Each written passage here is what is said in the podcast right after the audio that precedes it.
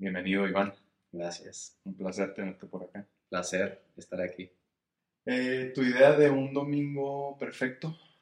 Ay, domingo perfecto para mí sería no estar en el celular. Eh, a mí me encanta ver películas. Soy un, soy un amante del cinema. Qué bueno. Estar con mis hijas y disfrutar. Desconectado. Eso es lo mejor. Sí, que te puedas desconectado para conectar internamente. Mm. ¿Cuál es la última película que viste, te acuerdas? Ah, sí, una, una, de hecho una película mexicana que se llama, híjole, es de Manolo Caro, Ajá. se llama ¿De las nuevas? ¿O, o la nueva? ¿No te acuerdas? una de San Miguel, Ah, híjole, ¿cómo se llama? eh, algo de inmoral, sí. una historia inmoral Ah, de una pareja La vida inmoral de la pareja ideal. Eso, así. Está bien complejo el, el título, pero sí es. Pero gran película. Para mí, de ahí viene mucho el... Para mí, una gran película es tener un gran, eh, una gran canción detrás. Mm, claro, güey, la música La música le de da vida al, al cine completamente. 100%. Yo creo que eso encaja la empatía del que está viendo la película para decir, uff, estoy enganchado con esta película. Estoy presente. Totalmente. Sí, y justo la vi, está en Medellín, la encontré ahí, en, se me hizo muy raro verla en Netflix colombiano, y, ¿Mm? hay que verla. Si pudieras tener un animal exótico de mascota, ¿cuál sería? Híjole, yo te voy a platicar que mi animal espiritual es un cocodrilo. ¿En serio? Sí, Órale. sí, he soñado, he estado con cocodrilos en mi sueño, protegiéndome, pero yo a la vez protegiendo a- los míos. O sea, ¿cuál, ¿cuál crees tú que sería ese aspecto que te conecta con el cocodrilo? Ser protector, Ok. sí, tener a mi gente muy protegida. Esa es una gran cualidad del, 100%. del ser humano. Sí, sí, sí, y, y darle la seguridad a mi gente que va a estar bien. Sí. Mm, ¿Dónde naciste? Nací en El Paso, Texas, en la frontera, eh, lo cual soy afortunado de ser de la frontera. Mm. Sí, sí, sí. Para mí me dio lo mejor de los dos mundos. Si, en- si me ves eh, hablando en inglés, en español, Es por lo mismo. es por eso, pero el universo, el universo me puso en la frontera para hablar inglés, español y vivir lo mejor de los dos mundos. ¿Qué sería eso? Bueno, antes, antes que eso, estamos completamente honrados de tener a otro chihuahuense en este Obviamente, en este arriba. Chihuahua. Arriba Chihuahua. 100% norteño. ¿Hasta cuándo estuviste en Juárez? ¿Hasta qué edad? Híjole, Juárez, yo estuve hasta los... Digo, Juárez y El Paso, pues. Sí, Juárez el paso. Bueno, bueno, te platico. El paso para mí fue como que la parte familiar y la parte de estudiar y mi vida social, Juárez. Ah, Cruzaba todos los días, hacía una fila de dos horas para regresar a mi casa, pero lo valía. sí. Me la pasaba increíble. Yo creo que ahí te das cuenta de lo que es México. Y dices, yo me sentí muy identificado, me acuerdo perfectamente donde fue a mi primer quinceñera y dije, ¿qué es esto? Y dije, esta es la cultura mexicana y yo soy mexicano 100%. Y estoy presente con todo lo mexicano y yo me declaro más mexicano que americano. O sea, naciste, claro, o sea, naciste en El Paso, pero estuviste más tiempo en El Paso entonces. Sí, ¿O en El Paso tenía mi casa. Yo nunca tuve casa en México. Ah, ok. Sí, sí, sí. Yo pensé que sí estabas en, en Juárez. No, eh, Juárez fue mi vida social. Ah, ok, Sí, ok. sí. Justo fui a una escuela de puros hombres en la prepa y este, muy interesante. Demasiada testosterona, demasiada energía que había ahí y para mí mis mejores años de vida. Totalmente le agradezco a mi familia que me, que me haya puesto en esa, en esa gran escuela porque fue un aprendizaje de vida. Mm, Aprendizaje de vida. Interactuar con la gente que había ahí fue muy interesante. muy, muy interesante. Era muchos mundos, era fronteras, americano, mexicano y bastante interesante.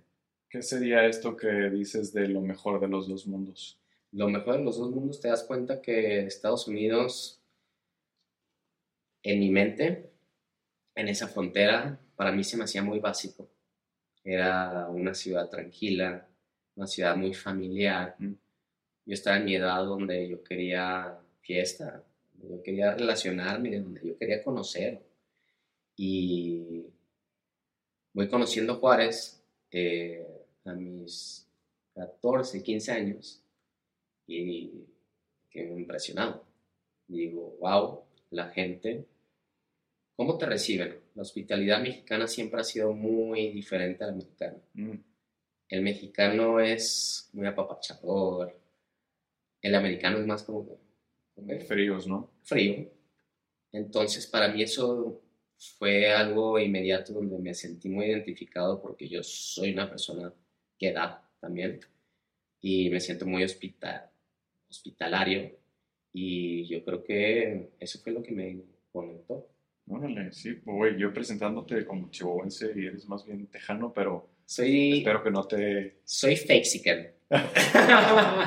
Güey, pero es, es que es exactamente como lo dijiste, o sea, lo mejor de los dos mundos, ¿no? 100%. Y yo creo que ser de la frontera a mí me ayudó demasiado a tener esta, este impulso a decir, ok, hay que hablar inglés y, y español, ¿sí, no? Para estar en, entre México, hablar muy bien, yo hablaba pésimo español.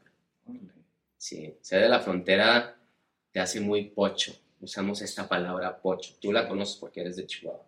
La gente de México, en realidad, o de otro mundo, dice que es pocho. En España, por ejemplo, pocho, nada que ver. Entonces, es como que una, una manera de hablar, pocho es una manera de hablar inglés y español, spanglish. Spanish, ajá. Y es así como que, ok, o me hablas en español, me hablas en inglés. Esa era la ideología en la frontera. Sí. Entonces, este, hablaba muy mal, Sí, pues naturalmente, ¿no? naturalmente. Y, y lo que sucede ahí es que entonces llegas a, a México y, y hablas mucho inglés y los mexicanos es como, eh, güey, habla español, cabrón. Exacto. Y, y, y Tengo la nopal, el nopal en, en la frente, o sea, ¿qué me van a decir? ¿Qué, qué pasó ahí, no? Totalmente. Y, y luego, y en Estados Unidos te dicen de que pues, habla completamente inglés, ¿no? Sobre todo en frontera, en El Paso, que se habla demasiado español, pues quieren que hables nada más inglés, ¿no? Entonces Sí. debe ser ahí complejo. El spanglish es, es, es muy común por allá y es más bien, el spanglish es traducir exactamente como tú piensas que es traducido en español. Ujú. O sea, te imaginas una palabra en inglés y nada más le pones, le, le añades una A al fin. O sea, Sí, sí, sí. pero bueno, eh, Oye. aprendimos. Aprendimos que es lo importante. Sí, Somos bilingües, que es lo importante. bilingües. Ajá. Y en esta carrera, Importantísimo. importantísimo. Yo creo que si no tuviera la habilidad de hablar inglés y español, no estaríamos aquí. Sobre todo el inglés, ¿no? Yo creo El que inglés. Es el que más te El inglés, sí, sí, sí. El inglés es... En la industria donde estoy es muy mundial.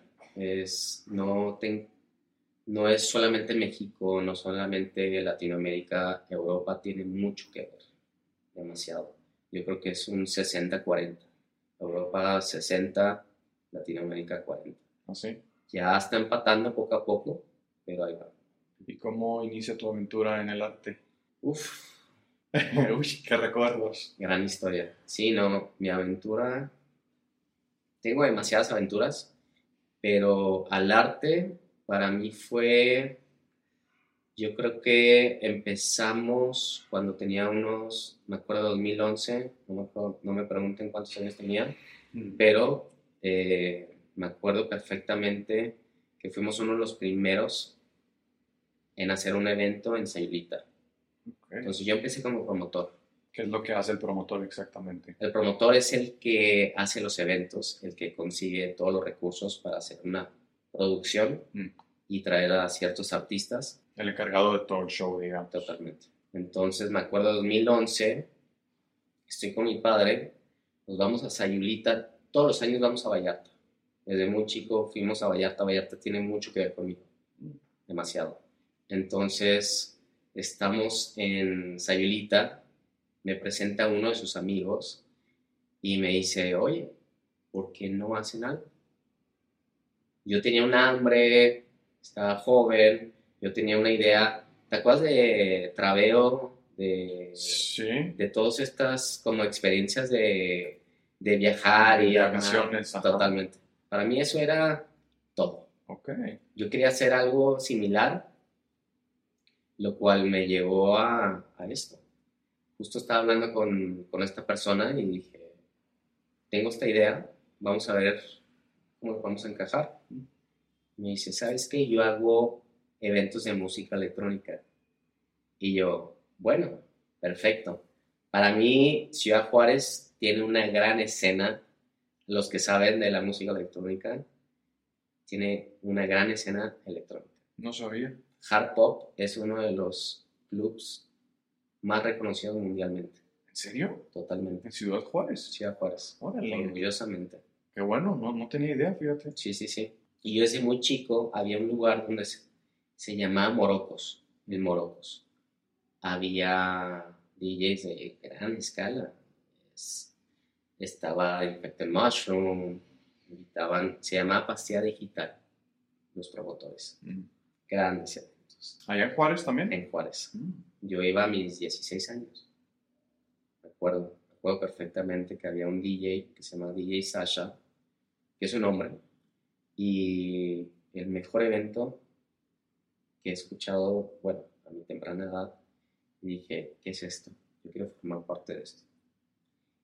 Y me acuerdo perfectamente que me había, había conocido un- a un amigo ahí, hasta, la- hasta la fecha amigo, y me acuerdo que me dijo, yo sin conocerlo, me dijo, yo no tenía ni cómo llegar a mi casa. Y me dice, ¿no sabes cómo llegar? O sea, ¿a dónde vas a ir y demás? Y yo, pues yo vivo en El Paso, tengo que ir hasta allá. Tengo 16, 17 años, obviamente no voy a decir a mis padres. Mm. Me dice, no te preocupes, tú ves por donde yo vivo, te voy a llevar. Cruzamos la frontera caminando. Estamos del otro lado, literal sin conocerlo, me lleva a mi casa. Hasta la fecha el hombre se llama Ixo y gran, gran, gran amigo. Órale. Y Morocos para mí fue una apertura de visión de decir, wow, esta música electrónica que gracias a Dios Juárez lo tiene, podemos hacer mucho más. Entonces, ese primer evento, ¿a, a quién fue a quién viste en este primer evento? DJ Sasha. Sasha, Y ese fue el que te Sí. enamoró por completo Sí, sí, sí. de la, la música electrónica. 100%. Y luego hacían eventos con Paul Van Dyke, veterano también, que era muy visual, era mucho de luces. Entonces me encajó mucho lo visual, lo mental, el ritmo. Entonces como que empataba todas mis emociones y todas mis sensaciones y decía, ok, esto es muy diferente a la música normal. ¿Qué es y por qué es? Y de ahí entonces decidiste hacerte promotor. De ahí nace la chispa, 100%. Y ya cuando estamos en Sayulita, yo creo que tengo como unos 20 años, 20, 21 años, y empezamos a hacer eh, ese gran evento. Me acuerdo que era en una playa que nadie conocía. Tenías que cruzar sobre una selva o caminar una playa. O sea, todo mal. Logísticamente todo mal. Pero increíble cómo empezaron a llegar camiones de Guadalajara, de Chihuahua, o sea, gente que llegaba de muchas partes a ver el show. Era, era un género que se llamaba Psytrance, Ujú. Pesado, ¿no? pesado, Denso. pesado, pesado, muy pesado. Pero fue, fue lo ni- los inicios donde yo dije, ok, este sonido tiene algo.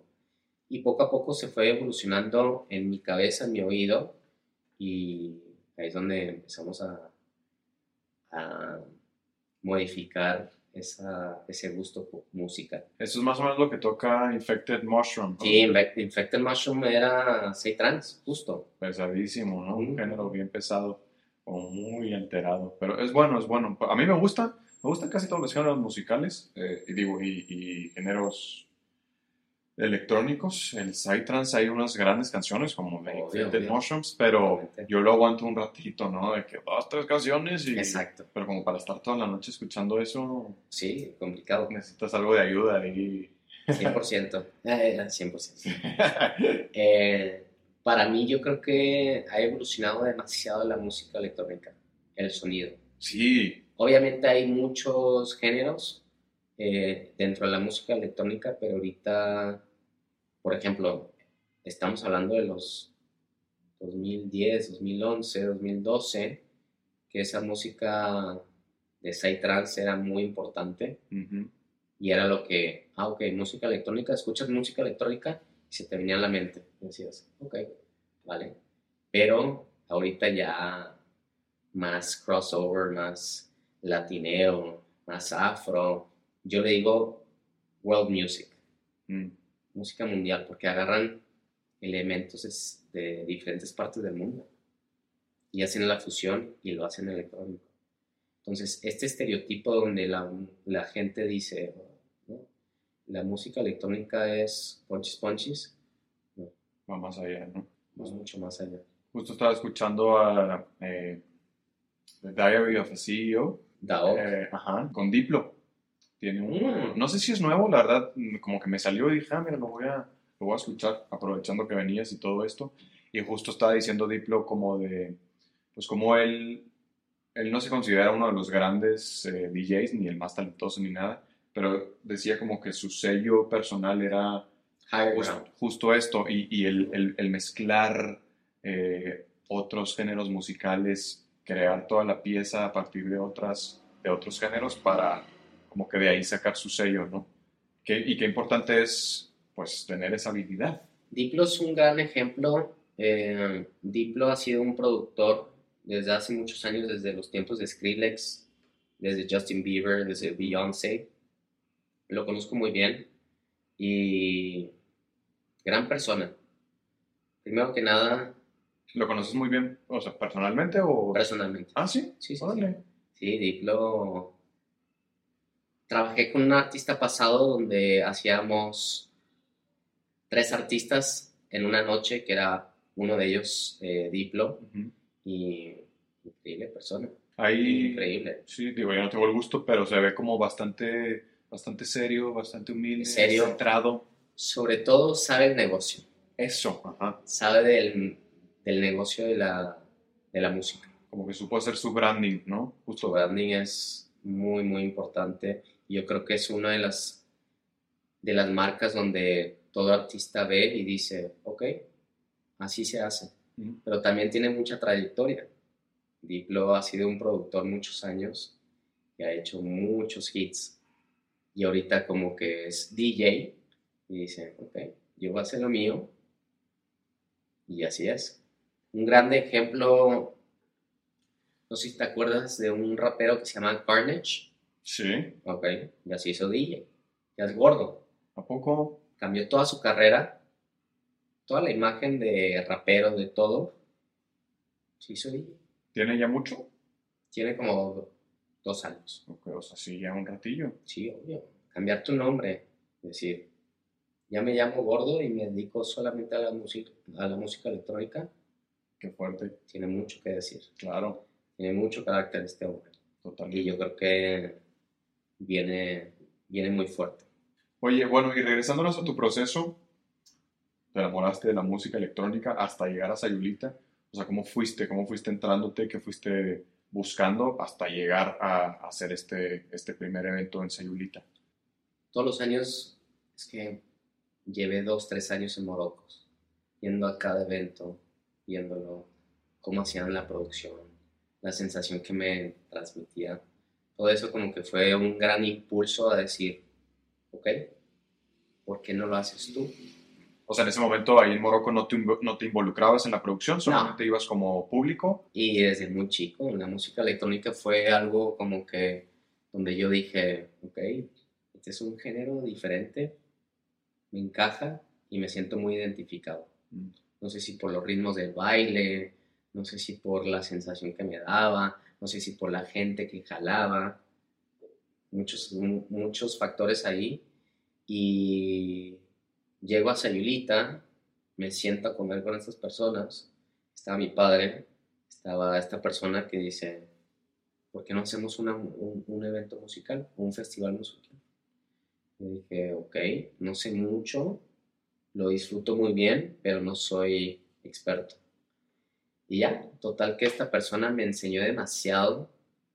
eh, tenía una ideología muy diferente a la mía. eh, y dije, ok, vamos a aprender. Vamos a aprender de él, vamos a aprender lo mejor, de lo que se puede. Yo tenía 17, 18 años, 20 o 20 años, no me acuerdo. Pero estaba muy joven Sí. y estaba escuchándolo y decía, ok, mejor yo me encargo. Yo siempre tenía una noción de iniciativa. La iniciativa para mí ha sido como que mi gran factor de chiquito. Tener iniciativa en, este, en esta industria es todo. Es, ok, yo tengo una iniciativa, yo tomo las riendas. Yo te escucho, te puedo seguir, pero enséñame, Sobre todo como manager, ¿no? 100%. Tienes que tener la iniciativa de 100%. abrir camino por todos Todo, lados. todo. Tener esa iniciativa de tener como que el olfato de decir, ok, por acá, por acá, vamos a hacerlo de tal manera. Perfecto. Entonces esta persona, el cual gran maestro, me dijo, yo me encargo de todo, yo lo voy a hacer por el amor al arte. Yo, perfecto. Entonces déjame, yo tomo las riendas. Mm. Si es, ¿por qué? Porque mi padre me dijo, ¿sabes qué? Empieza de tal manera y yo te apoyo. Perfecto. Venga. Yo dineros los cuido con todo. Más prestado Claro. y más cercano. De, un- de mi padre que me dice, oye, pues venga, ahí te doy este dinero, haz lo que puedas. Y yo tengo la presión. Este hombre, por el amor al arte, no lo va a hacer. Es como que, ay, ahí tengo dinero y venga, perfecto. Y ya, total que mm, yo empecé a tener los contactos, empecé a tener varias gente donde me dijeron, ok, confío en ti, ¿qué hacemos? Total que trajimos a artistas de Israel, justo, se llamaban Freedom Fighters, y nada, hicimos un evento de tres días, dos días, Ah, aparte, dos Sí, sí, días. sí, sí, festival, en medio de la nada, y al lado de la playa, ¿Y qué tal? ¿Cómo, cómo salió ese evento? muy bien. Sí. el primer éxito. Eh, de ahí, ¿cuántos años tenía? Tenía como 18, 19 años. Gran error de novato, me voy a Aguascalientes, a un mercado que nada que ver. Ah, o sea, Aguascalientes se llevará a otro, otro evento. Sí, Mm. dije, ah, ok, de aquí soy, voy a hacer otro evento. Vamos a hacer Aguascalientes, tengo familia ahí, Mm. pues que nos apoye, ¿no? En lo laboral. Mala idea. y, o sea, solo esa, esa fue tu. mm, por lo que te llamó Aguascalientes, porque tenías No, familia. ¿eh? exacto, por la familia. Mm. La familia estaba ahí y dije, ok, pues eh, la familia está ahí, vamos a, vamos a experimentar. Gran aprendizaje de mi vida, De los errores es de donde más se aprende, ¿no? Como Sí. lo decíamos el otro día, justamente. Totalmente. De esas caídas es donde ándele, papi. una gran caída, gran, gran caída y fue complicado. Tenía 18, 19, 20 años y mentalmente no estás preparado para estas cosas. ¿Y cómo llegas entonces de empezar con, como promotor, organizando estos eventos, a convertirte a manager? De ahí este, me retiro totalmente de la escena. Después de este evento de Después de Aguascalientes, este dijiste, no más. Sí, sí, sí. Imagínate que tengo a toda la familia ahí en Aguascalientes. Eh, invito yo amigos desde Chihuahua Mm. a acompañarme a este evento y rentamos un bobo rentamos una casa móvil y fue así como que, ok, nos tenemos que regresar todos en la casa móvil. Nos chocaron, nos bajaron, nos hicieron de todo. ¿En serio? Yo para mí, yo dije, qué gran experiencia. Gracias a Dios llegué sana y salva a mi casa. Fue muy... Sí me impactó demasiado y yo creo que ahí fueron los inicios de la ansiedad. ¿Y esto fue de Chihuahua Aguascalientes o Aguascalientes Chihuahua? Aguascalientes, Chihuahua. Ok, ya el regreso después de haber terminado Sí, ese evento y todo. Imagínate que regreses de tu, de tu evento a tu casa sin nada. Ya estaré bien. Uf, Dices, ok, ¿a qué, a qué vamos? ¿Qué es esto? Pues complicado. empieza toda la parte mental, empiezan las ansiedades. Que estamos hablando de que seguías ahí en los 20 años, más o menos. 20 años, muy- una edad muy temprana. Sí, tener esa presión, güey, no me imagino. Entonces, ahorita, si me pones a manejar un evento así con esa magnitud, es, es una responsabilidad tremendísima. Sí, sí, sí. Una responsabilidad inmensa y tienes gente, tienes familia que aportar, o sea, demasiadas responsabilidades. Pones muchas piedras en la espalda. Pero es ahí donde entran las etapas de aprendizaje. Y dices, salimos de esta. ¿Sí o no? Sí. Y así es. Así, así me ha formado la vida. Entonces decidiste no más, eh, no más Sí. producir eventos. Ya no quería saber absolutamente nada de. ¿Y cuál fue tu siguiente paso? Siguiente paso me dediqué a, al negocio familiar. Duré como cuatro años, tres años. ¿Te regresaste que a vivir al paso? Al paso. Ok. Eh, llego al paso eh, y cuatro años después decido, ir, decido irme a Chihuahua. Siento aires frescos, gente nueva. Digo, vamos a ver qué pasa. Traigo una DJ de Kazajistán que vivía en Filadelfia. ok. Eh, la invitamos a, a un venue que se llamaba Tempo. ¿Te acuerdas de Tempo? Claro. Hicimos un gran evento ahí. O sea que estamos hablando, ¿cuándo fue tiempo? ¿Por ahí del 2015, más o menos? 2000, esto fue. El evento de Señorita fue en 2011, ¿sí? 2015, 2016. Buenos tiempos de tiempo. Sí, la música electrónica ahí era, Era buena, ¿no? era buena. Entonces trajiste esta DJ eh, Sí. de Filadelfia, tocaron el tempo. Sí, ¿Cómo te fue ahí? nos fue muy bien. Ah. Agarré otra vez con esas ganas de decir, ok, vamos a seguir armando eventos.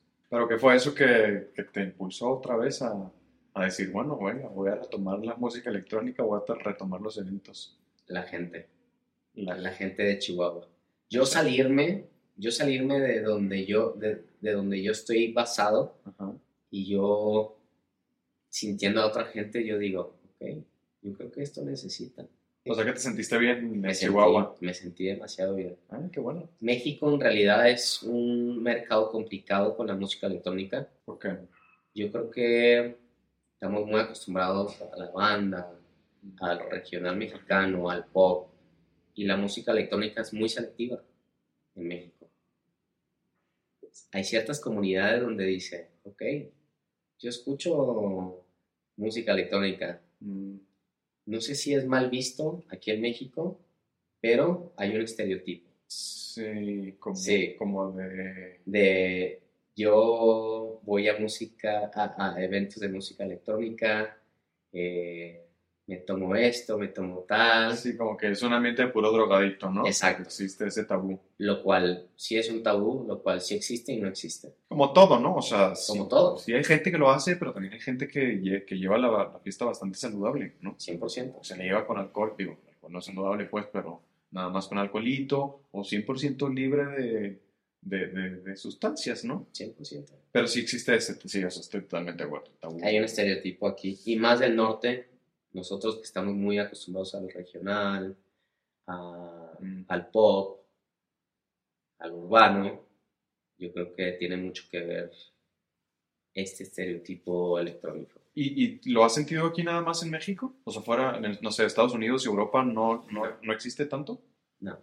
Órale, Yo por eso digo que la música electrónica es muy mundial.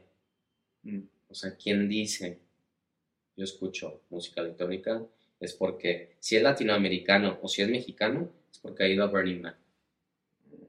Y Burning Man les cambia toda esta perspectiva de decir, ah, ok, me gusta la música electrónica, no sabía lo que es esto, pero ¿por qué? Porque viene toda una experiencia. Esa es la, ese es el gran plus de la música electrónica. Vives toda una experiencia. Y experiencia. te, vas a, y te vas a acordar toda tu vida de haberla vivido tal como fue. Yo me acuerdo, fíjate, estaba en tercero de prepa. No me acuerdo qué año era eso. Ha de haber sido como 2012, 11, una cosa así. Y ahí alguien en el salón nos dijo que, güey, vean esto, no sé qué. Y era como el after movie o after party, no me acuerdo cómo se llama, de Tomorrowland. Obvio, en 2000, eh, eh, seguro fue 2012, After Movie de Tomorrowland, eh, Dimitri Vegas, Like, like Sí, Mike, creo que sí, güey. eh, Empire of the Sun. Sí, sí, ese, ese, güey. Como que ese, esa, ese fue mi momento. Bueno, antes de eso, no sé si eh, te acuerdas, pero por ahí también del 2000, un año antes de eso, es decir, 2011, 2010, o todo así, llevaron a David Guetta a Chihuahua con el disco de One Love, creo que se llamaba. Sí, sí, sí. Qué discazazazo, yo creo que uno de los mejores que sacó David Guetta. sí. Qué bárbaro. Y eh, lo llevaron a Chihuahua. Imagínate, Chihuahua 2010, David Chihuahua, Guetta. Guetta, Güey, fue. Y no me acuerdo, fue ahí en. por En el Hotel Soberano. No. Era como una bodega que ahorita no sé qué sea, la neta. Ok, Eh, periférico, casi- en la esquina casi de Periférico y Francisco Villa. ok, ok. Muy cerca del Soberano, pero Sí, sí, sí. del otro lado de Periférico. Ahí, ahí no sé qué bodega era. Pero bueno, llevaron a David Guetta. ¿Cuánta gente?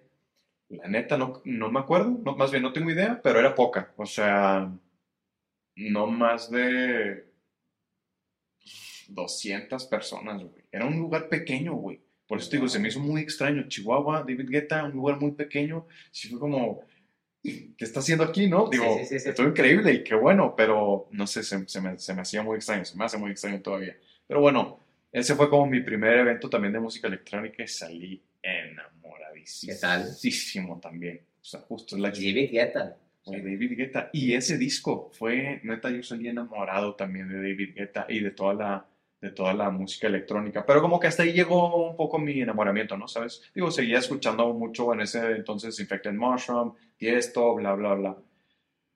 Y luego me enseñan este after movie o after party de Tomorrowland y fue así de que, es que esto existe, güey. O sea, era la primera vez que yo me enteraba de Tomorrowland y fue así, me explotó la cabeza, ¿no?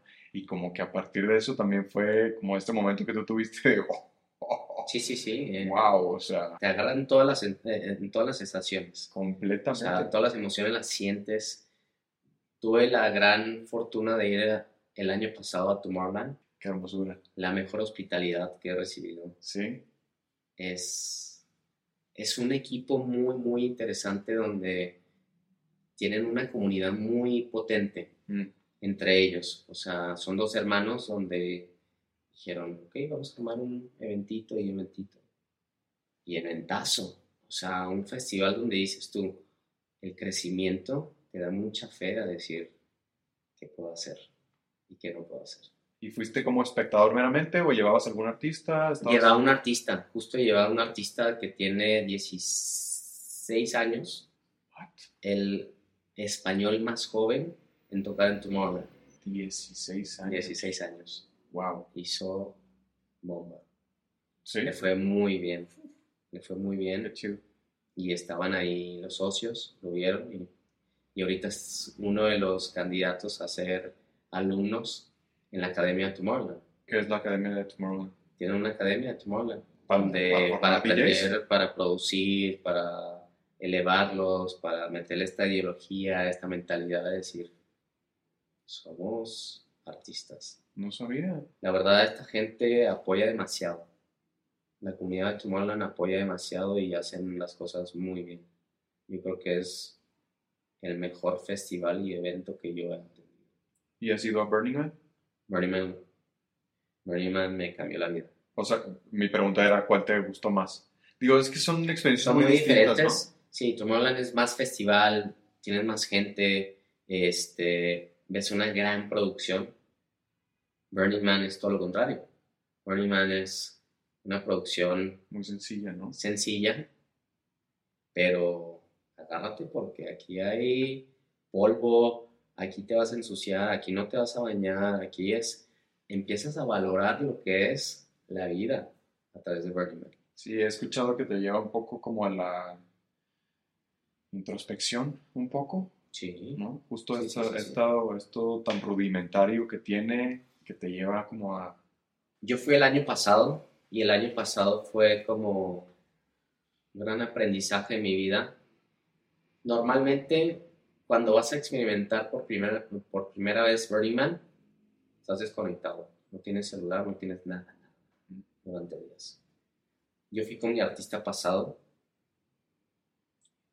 y fue un gran aprendizaje de la vida donde dices, ok, eh, no tengo mi cama, no tengo lo esencial, no tengo ciertas cosas donde dices tú, wow, este es un evento y vengo a trabajar aquí, ¿por qué lo tengo que hacer?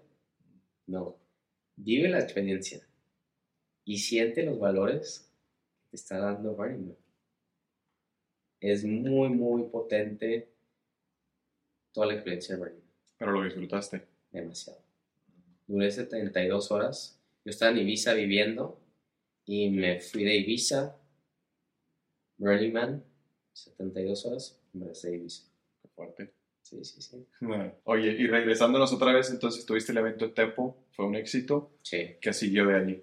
De tiempo nos fuimos a, duramos cuatro, tres años en Chihuahua. De ahí nos vamos a Vallarta. ¿Mm? a Vallarta, regresando a las raíces, Vallarta fue una gran experiencia porque hice yo creo que el evento donde me marcó la vida. Hago un evento en una isla que se llama Quimixto y digo, vamos a hacer de todo. Eh, este lugar fue un lugar muy, muy diferente. Fue una isla donde me llegó toda la energía y toda la vibra. Y dije yo, ok, aquí tiene que ser. Llego yo, empiezo, empiezo a montar ahí y de la nada me empiezan a decir, oye, ¿qué estás haciendo? ¿Qué va a pasar aquí? Y yo, pues no, vamos a hacer este evento, vamos a hacer tal, tal. Y me empiezan a decir, no, aquí no puedes hacer nada. Y yo, en serio, estoy hablando con el dueño del terreno, estoy hablando con la gente indicada. Dice, no, no puedes hacer nada aquí. Y yo, ok, pasa nada. Dejo pasar los días, la producción sigue y total que estamos ahí empezando a hacer el evento y me empiezan a decir, no lo vas a hacer. Y empiezan a, a- a insistir, a decir, no lo vas a hacer. Y yo, uno es muy terco, pues. Y dice, no, no nos vamos a dejar, vamos a seguir. Total que un día antes me cancelan todo el evento. Producción, todo, todo encima. Esa misma noche tengo que recoger mis cosas, me voy de esa isla y digo, ¿qué voy a hacer? Ya tengo un artista, ya tengo el público, ya tengo tickets vendidos, ¿qué hago? Me llega uno de mis productores y me dice, creo que consigo un lugar. En ocho horas me hago un evento.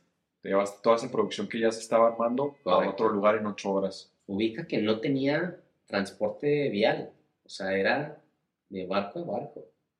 Y luego barco, barco, recoger terrestre y agarrar una hora.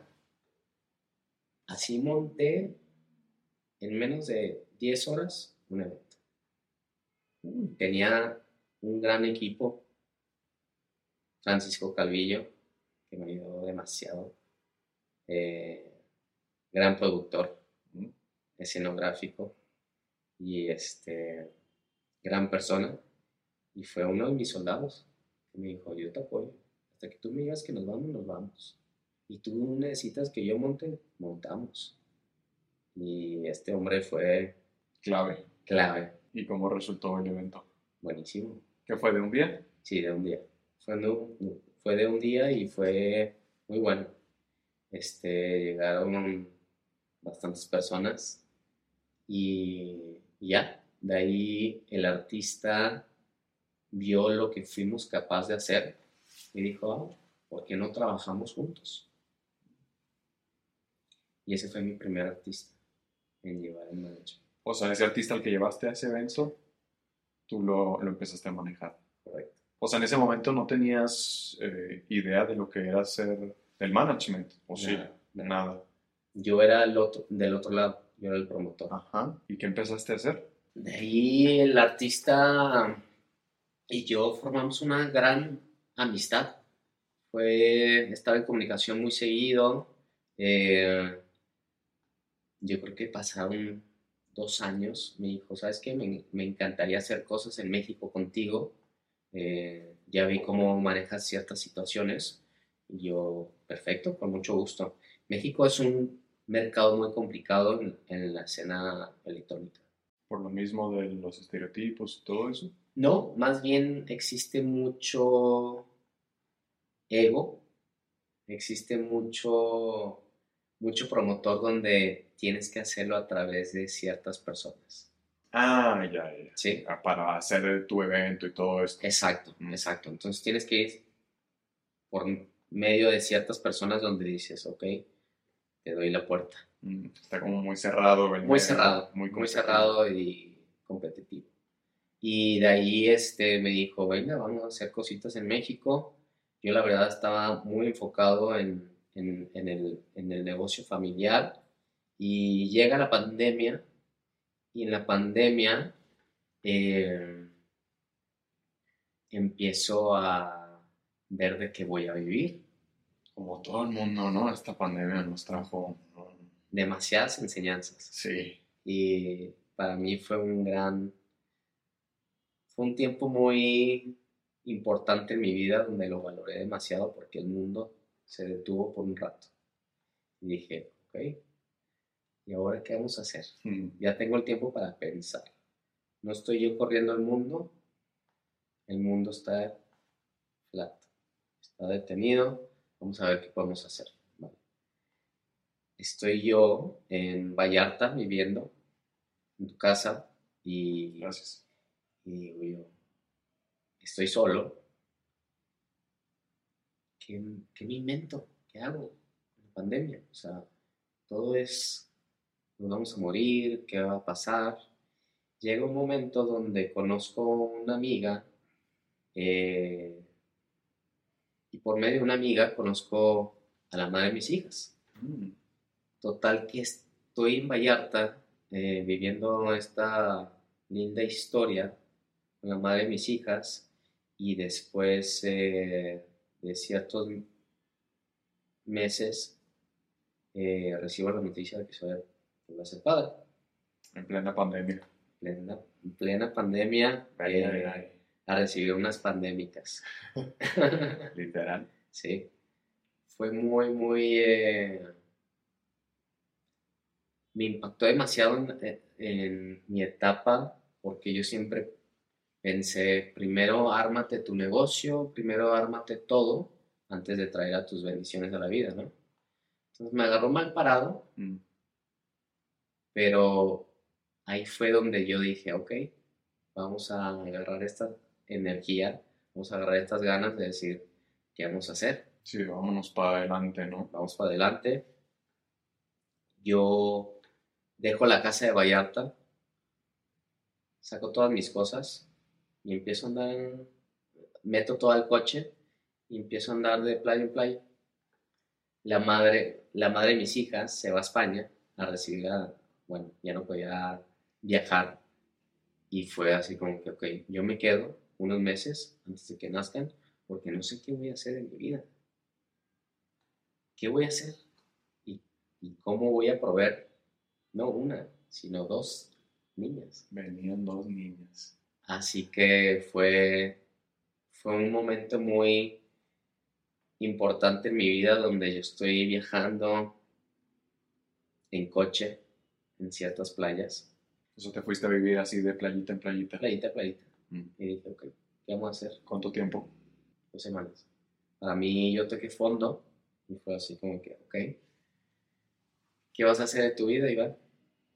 Me pregunto todo esto y recibo una llamada de uno de mis mejores amigos de Chihuahua y me dice, ¿qué estás haciendo? Y yo, no, ¿para qué te cuento? No te va a gustar la idea, pero te cuento, pues. Ahí te va. Le cuento y me dice, ¿qué estás haciendo? Vente conmigo. Vente para acá. Era, yo tenía en mi mente pasar una Navidad solo, tocar fondo Mm. y ver qué podía hacer de la vida. Me invita este amigo a Tulum, precisamente.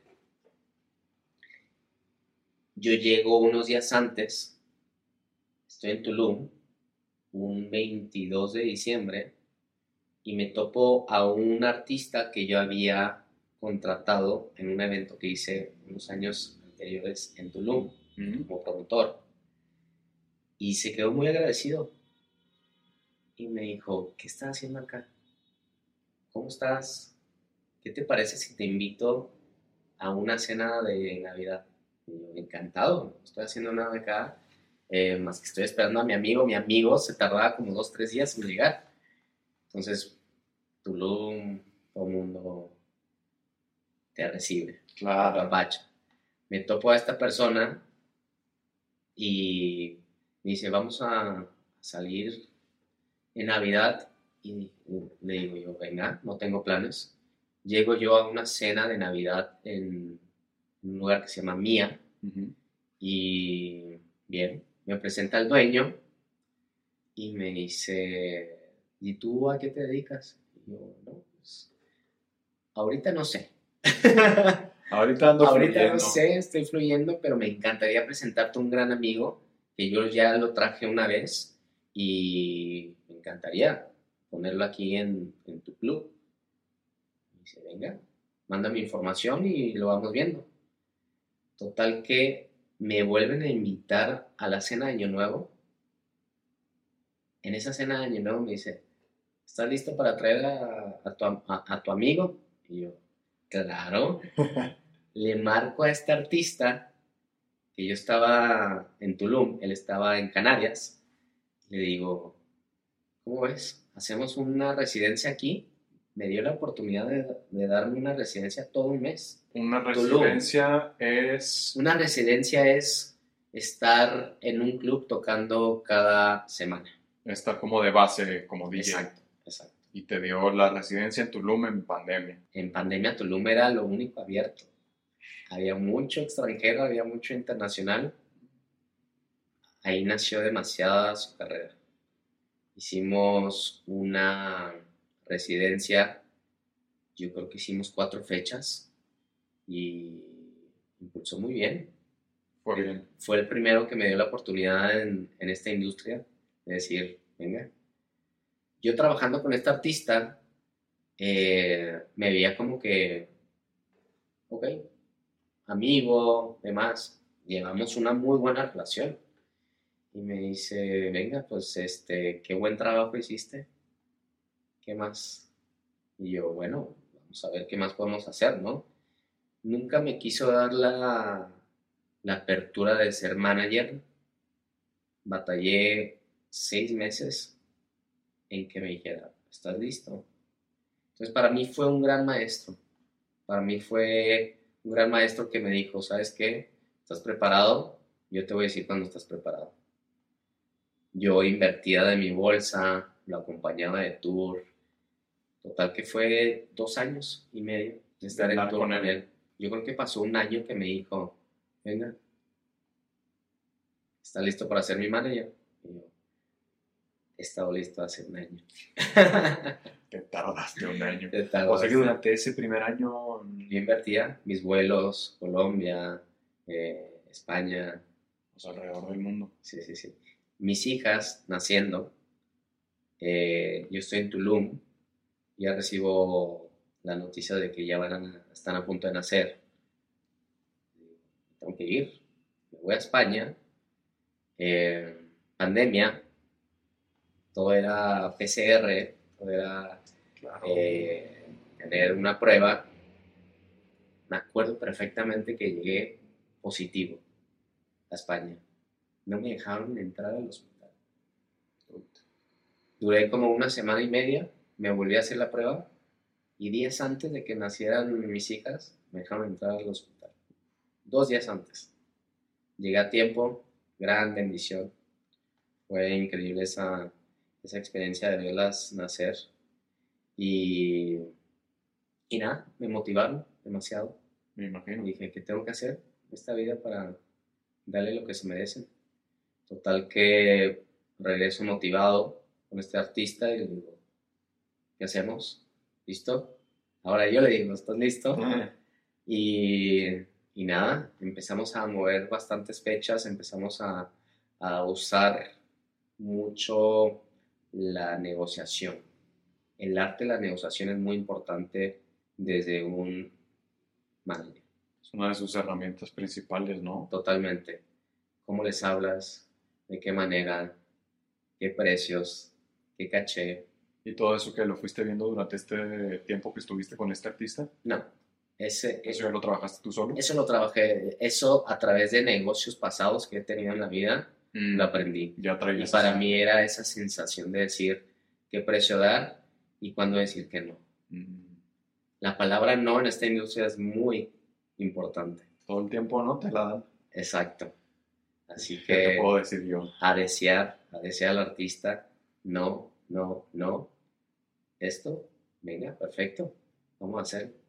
Y como manager tienes que forzosamente ir con él a todos lados. No, eso más bien es el trabajo del tour manager, Mm. pero yo quería involucrarme Sí, conociendo.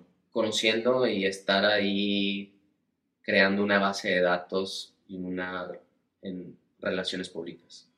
¿Y cómo viviste eso? O, o más puntual, ¿cómo lo vive pues un DJ, ¿no? Que tiene que andar justamente alrededor del mundo, viajar de un día para otro. Complicado, complicado de parte del artista, es muy mental, es estar eh, muchas horas en aviones, muchas horas, pocas horas en ciertas ciudades para salir a otra ciudad. Entonces se vuelve muy mental. El artista vive en una mente donde su pasión es producir. Entonces encaja una, una mezcla de ideologías o de mentalidades donde dices tú, ok, estoy viajando, pero a la vez quiero estar en casa, quiero producir y les pega bastante mentalmente. Lo que decía Diplo acá también con, con el Steven. Eh, se llama Steven, ¿no? Steven, Steven Bartlett. Bartlett. Que para él esa es una de las cosas que más le más lo conflictuaba, ¿no? Decía, güey, Sí. si yo pudiera teletrans- teletransportarme de un lugar a otro sería increíble porque vivir en los aviones es, Totalmente. es parte de lo más, de lo, de lo, de lo que es más cansado de, de la profesión. demasiado cansado. Eh, y ahí entra mucho el manager, en la parte psicológica. El manager recibe muchas emociones del artista, Se vuelve un terapeuta. totalmente. Y es el que te motiva, es el que motiva al artista a decir, venga, yo lo hago contigo, vamos a hacerlo, yo también lo hago. No es mi, no es mi rol ser tu manager, pero estoy contigo. Crearle esa confianza de decir, esto lo estamos haciendo los dos, no lo estás haciendo solo. Así que vamos creando esta hermandad o esta, este equipo. Para mí el equipo es todo. Decir, ok, venga, vamos a viajar juntos. Esa fue mi empatía con él, El apoyo, ¿no? el apoyo, 100%. el apoyo psicológico de tú lo haces, yo lo hago. No estoy ganando igual que tú, pero estoy aquí contigo, demostrándote que somos equipo. Y luego le sumas a eso que ya así puntualmente lo que hacen los DJs es básicamente vivir de la fiesta, ¿no? O sea, tú tienes que llegar, tu, trabajo consiste en estar en una fiesta, es decir, en la noche, en la madrugada, eh, involucrarte con bebidas alcohólicas, con todo lo que tiene que ver la fiesta, ¿no? Digo, puedes no involucrarte con las sustancias y lo que tú quieras, pero estás involucrado en ese ambiente, ¿no? Entonces, sumándole el, el que tiene que estar viajando completamente, más ese estilo de vida de estar literalmente trabajando de noche, de madrugada. Los puede reventar fácilmente, mentalmente, físicamente. Eh, es aquí donde yo entro como manager a decirles, ¿cómo te sientes? ¿Estás cansado? ¿Necesitas un descanso? Tenemos un tour, hay que cumplirlo. Yo en esta etapa donde estamos viajando, trabajo mucho la mente. Decirle, ¿cómo te sientes? ¿Cómo va? ¿Cómo está la familia? Esta empatía de decir, estoy contigo, gracias a Dios, estoy con ciertos artistas que son muy respetuosos y orgánicos en el aspecto de sustancias y alcohol, van plenamente a la profesión. Terminan el show y se van. Así que yo he tenido, he corrido con esa suerte decir, ok, estamos listos. Obviamente, he trabajado con artistas donde dicen, hay que durar toda la noche aquí. Lo hacemos, lo hacemos. Te acoplas. Yo soy un guerrero y yo me, me acoplo con el artista y tú te sientes, yo me siento y vamos. Juntos. Juntos. Es muy cansado. Eh, yo duré dos, tres años haciendo eso y hasta la fecha. Y para mí, trabajar en mi mente es muy importante, porque estas etapas y estas circunstancias que te presentan estar en la escena es complicada y tienes que tener una mente muy fuerte. Sí, es algo de lo que te digo que empecé a ver el, el documental de Vichy y él comentaba un poco esto de que dice, güey, yo en un punto dejé de la fiesta a un lado, o sea, ya no consumía alcohol, no consumía absolutamente nada, pero conozco gente, artistas, DJs que tienen toda una vida eh, dedicándose a esto y en la fiesta, todo el tiempo, o sea, siempre que van a trabajar están tomando, siempre que salen de, de, de, trabajar siguen tomando, o sea, es, es, un estilo de vida que en un punto va, vas a tronar, ¿no? Totalmente, no es fácil. ¿Y cómo, cómo se gestiona un tour para un artista? desde el inicio? ¿Cómo lo consigues? ¿Con quién se consigue eso? Eh, para conseguir un tour eh, depende mucho de tu base de datos, de tu base de datos, de quién conoces alrededor y por dónde va a estar tu artista. Y empiezas a hacerle el approach a promotores que están dentro de, esa, de ese continente para poder encajar ciertas fechas con ellos. Directo con promotores de eventos y de, de, antros. Correcto, sí, de clubs, de festivales, de eventos privados. O mm. sea, en este entorno de música electrónica existe mucho el evento privado, que es mucha gente que conoce muy bien el, la industria electrónica y dicen, ah, ok, vamos a hacer una fiesta privada en mi casa, en mi villa, en lo que sea. Y dicen, ok, quiero contratar a un artista y solamente para ellos. ¿Y aquí en México se da? México se da demasiado. ¿Ah, sí? Sí. Los mexicanos son, y más los que han ido a Burning Man, y más los que conocen a los artistas de la música electrónica, están firmes lo que quieren. ¿Cuál sería, o cómo se ve la vida de un manager en ese aspecto? O sea, ¿cuál sería el sacrificio más grande que tiene que hacer un manager? Yo creo que el sacrificio más grande de un manager es estar día a día con el artista, dejar muchas cosas de tu vida personal como manager y darle la prioridad al artista. Ese es un gran sacrificio, eh, lo cual yo lo, yo lo viví muchos años y fue una gran experiencia. Darte cuenta cuando terminas de trabajar con un artista y dices, wow, te dediqué tanto tiempo, te dediqué todo y a la vez sacrificaste a tu propia familia. Pero es parte de ser manager, es parte de sacrificar tu responsabilidad es a decir, estoy aquí por ti y lo estoy dando por ti. ¿Y la recompensa más grande?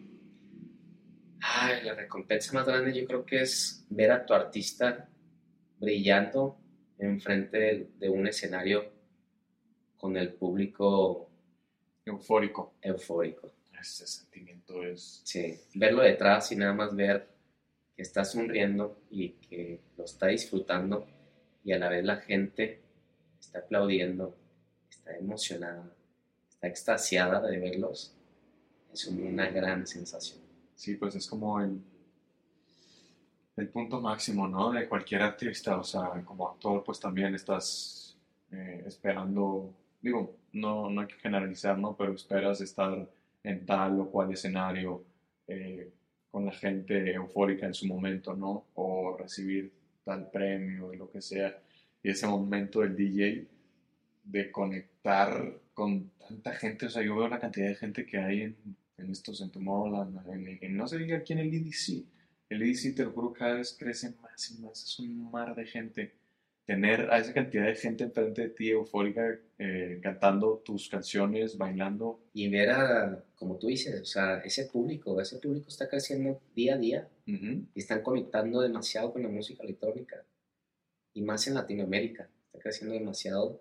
Sabemos que hay ciertos géneros que son más eh, seguidos que, que la música electrónica, pero al tú ver un mar de gente cantando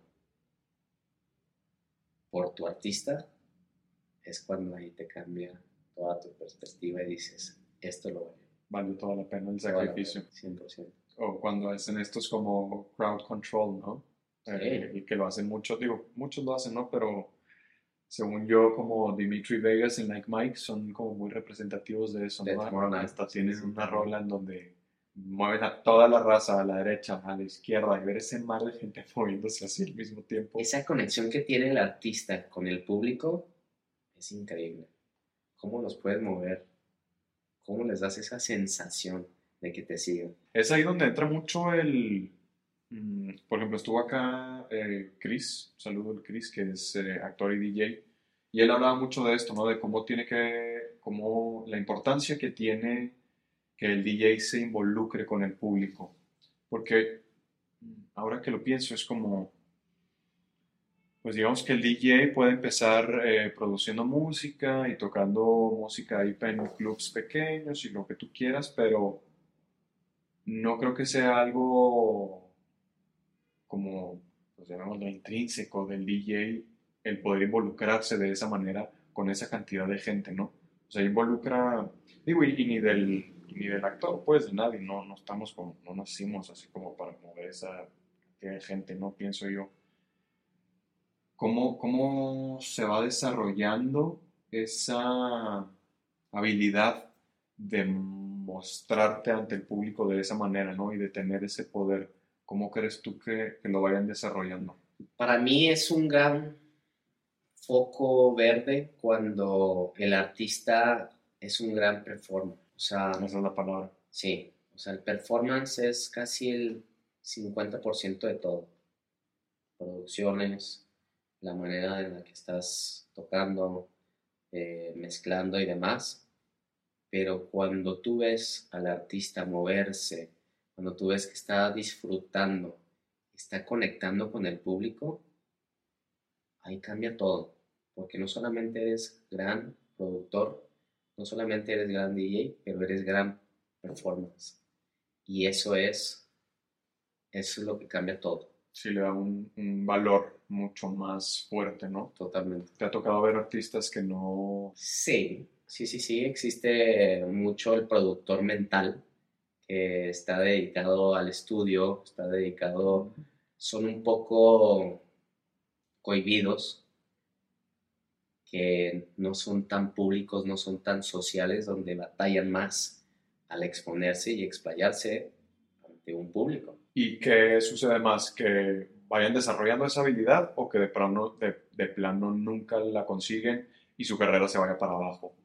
Ah, yo creo que para mí existe más el desarrollar este gran performer y es parte de mi trabajo meterles a, a su cabeza esa seguridad como artista. Claro. No solamente eres creativo, sino te voy a meter en tu mente que eres gran, gran performer para poder estar ante este tipo de audiencias. O sea que ustedes son todólogos, o sea, terapeutas. Todo, eh, niñeros, psicólogos, eh, de todo. ¿Qué nos falta por hablar de la industria de la música electrónica? La música electrónica yo creo que te la puedo definir en dos lugares o dos eventos. Para mí es Ibiza y Burning Man. Yo creo que Ibiza, viví tres años en Ibiza entre veranos y para mí fue algo muy revelador, que es la cuna de la música electrónica. Burning Man es una experiencia donde conectas con el artista y el público. Ahí no llegas poniéndote tu corbatita de que soy artista, no, soy igual que tú. Entonces, esta empatía, por eso es esta gran energía de Burning Man. Eres igual que nosotros. Todos somos iguales en Burning Man. Mm. Entonces, es ahí donde yo creo que la música electrónica ha crecido demasiado. Si tú has ido a Ibiza o si tú has ido a Burning Man, estás enganchado. Sí, ya no hay vuelta atrás. No hay vuelta atrás. ¿Y por qué, por qué crees que empezó tanto el auge de, de Ibiza?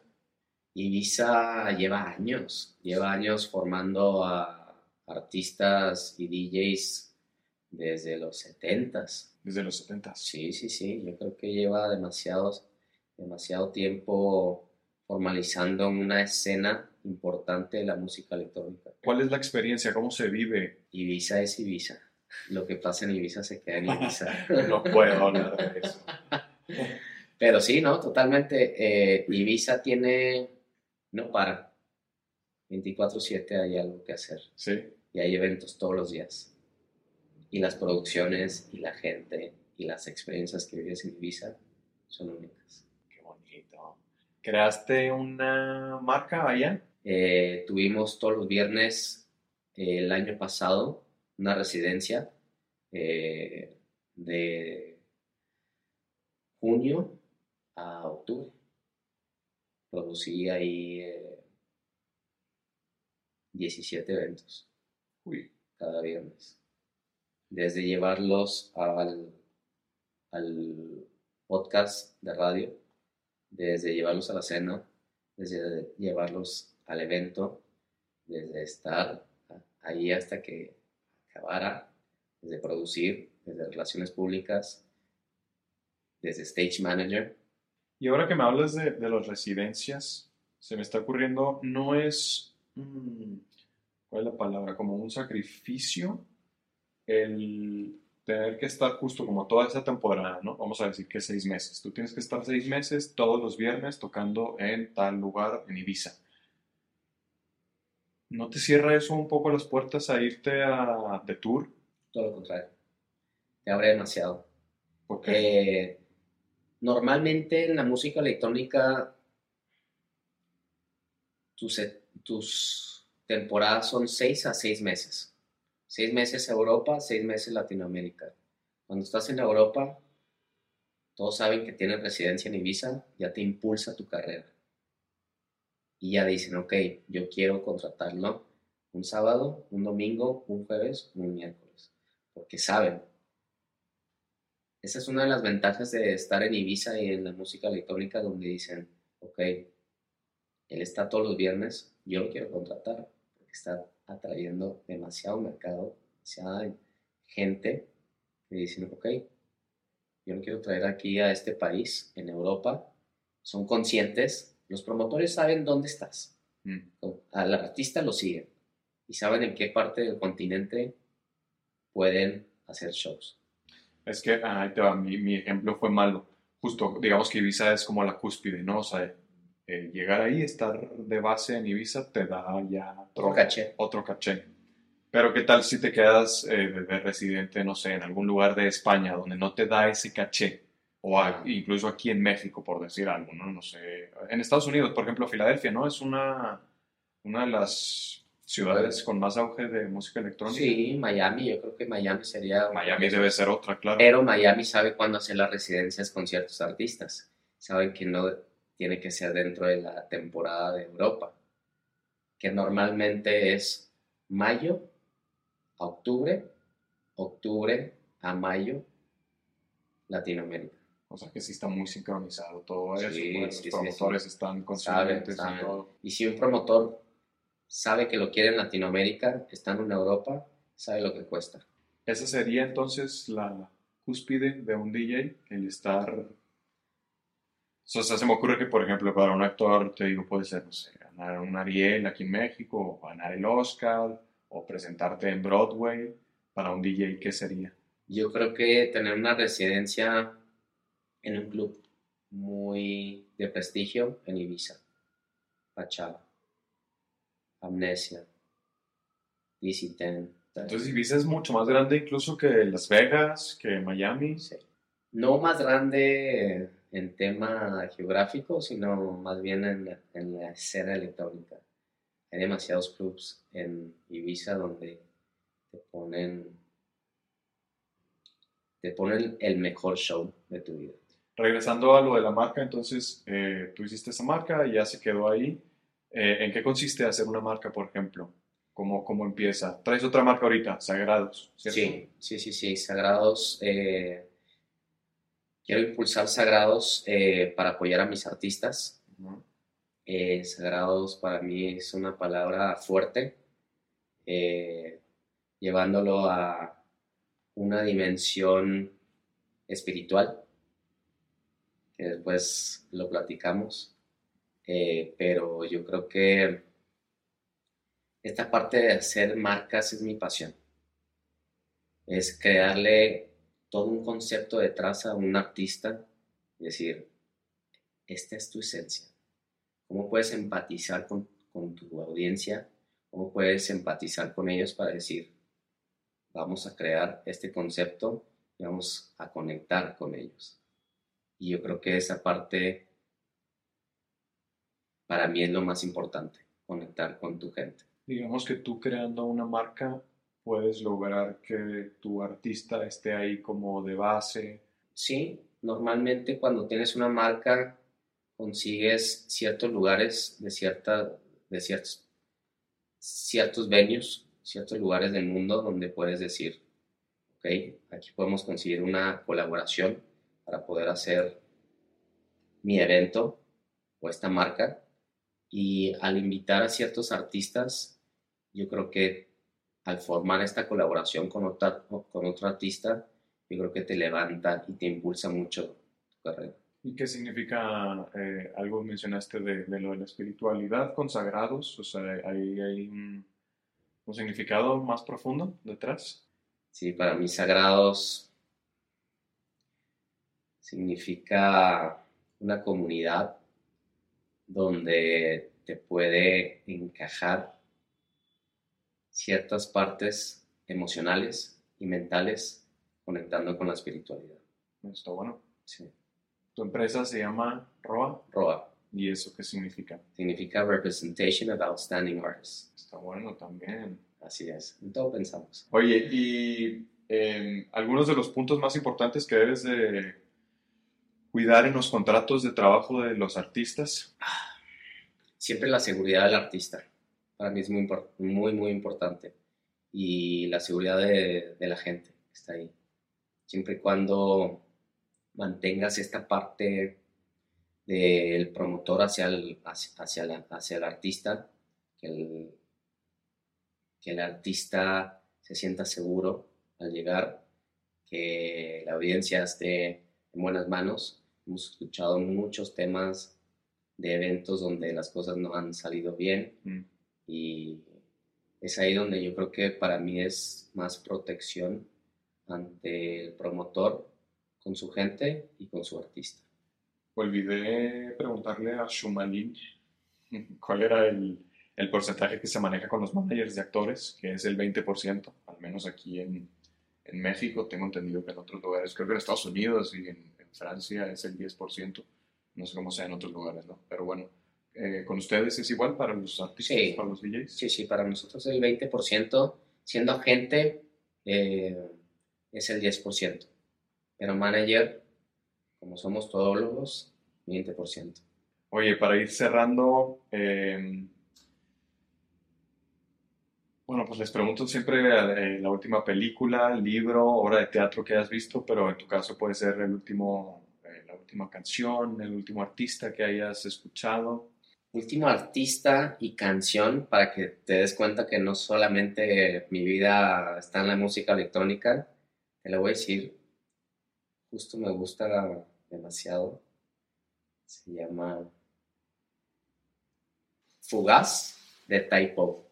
Typo, me suena. Es una baladita así sexy, eh, opera. Supongo que después de pasar tanto tiempo Sí. de Sí. las fiestas necesitas llegar a escuchar algo completamente distinto, ¿no? Para mí la salsa, ¿En serio? sí, me encanta la salsa, Órale. sí. Ah, qué chido. Si yo llego a estar atorado ya con la música electrónica, para mí la salsa. ¿Y, Conecta demasiado los instrumentos de la salsa. ¿Y sabes bailar? Sí, Sí, bien. muy bien. Órale. Yo estoy tomando clases, güey, apenas. O ¿De sea, salsa? Me, ya me cansé de no bailar bien cuando pongo una canción de salsa en las bodas. Güey, vámonos a tomar Sí, clases. Te das cuenta en las bodas cómo, cómo andan tus ritmos ahí. Sí.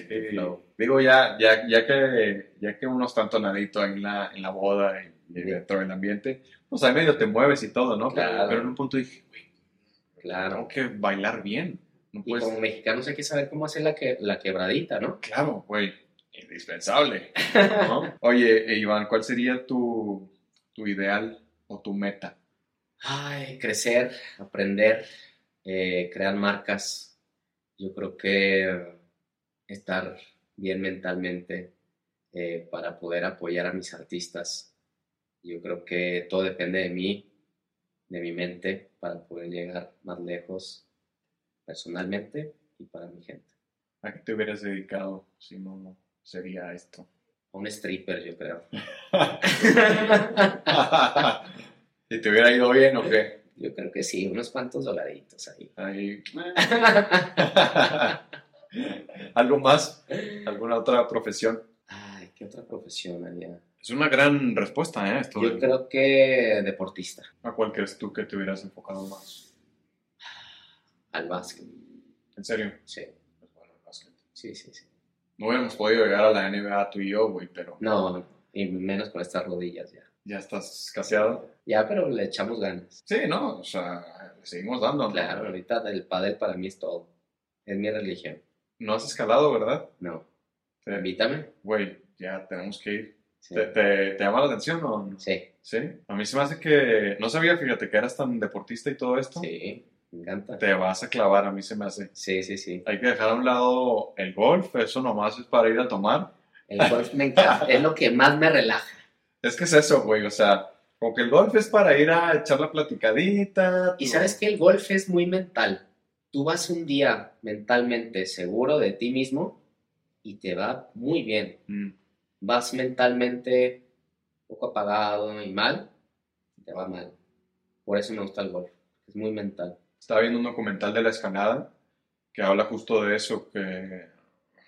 ¿Cómo era? El- el- la escalada es uno de los únicos deportes en que tienes que estar eh, equilibrado en lo físico, en lo mental y había otro aspecto, ahí les voy a decirlo, en este momento, pero justo tienes, es que lo, lo que me gusta mucho de la escalada, digo, aparte de que es como muy dinámico, muy divertido, es básicamente ir a divertirte ahí mientras, Claro, mientras claro. vas trepando, ¿no? Pero el exponerte a la altura, es, tienes... em, Tienes que tener una gran mentalidad para decir, ¿cómo me bajo? Firme. sí, sí, sí. pa- Voy a seguir para arriba, no para abajo. Eso, como, ¿cómo sigo? O sea, cada metro que va subiendo y ya el cuerpo lo empieza a sentir y dices, ay, cabrón. Entonces, ir venciendo ese miedo a la, A la sobrevivencia. a la sobrevivencia es parte de lo que me gusta bastante. Totalmente, muy mental. Sí. Igual. Aparte del arte, ¿qué te hace feliz? Ah, la familia. Familia, arte, música, experiencias, aprender. Me hace muy feliz todas estas etapas de la vida que, va, que vas agarrando y diciendo, esto me causa mucha felicidad. ¿Qué tipo de experiencias? Bueno, esas no te las puedo contar aquí. eh. Oye, ¿hiking? ¿No te gusta el hiking? Hiking, eh, sí, obvio. Sí, no, sí, no. sí, sí, en el paso de donde yo soy hay una gran montaña y mucha gente va a hacer el hiking ahí. No hemos hecho eso tampoco, nos hace Cuando falta, ¿eh? Hay que, hay que hacerlo ya pronto. Sí, sí, sí. Nos falta naturaleza y... Naturaleza y deporte. Ahora ya no me invites a tomar. No, ya hoy es el último día. esa, esa me parece la combinación perfecta. eh, deporte con naturaleza. Mm, olvídate. El golf, por eso el golf. Ah. Ah, Touché, touché. sí, Bien. Pero bueno, yo ahí lo dejaría en que es naturaleza. Así como que deporte. Ahí mueves un poquito la espalda mientras le pegas. Sí, sí, sí, no, sí, te entiendo. Pero- Entiendo tu perspectiva. Entiendo la tuya también, es bonito. Vamos a ir a jugar golf también. Gracias. Otro día. Oye, eh, redes sociales. Me pueden seguir en iván.rooa. Ya está, pues mi Iván, muchas gracias por estar acá. Hermano, muchas gracias. Gracias por esta oportunidad. Dejamos la puerta abierta para, para una segunda plática, Cuenta con eso. porque tenemos mucha información que platicar. 100%, demasiado. Así que aquí estamos abiertos para la segunda. Gracias. Gracias a ti. Te agradezco. Saludos a todos. Saludos a todos y gracias a los que nos escucharon. Nos vemos la próxima. Adiós.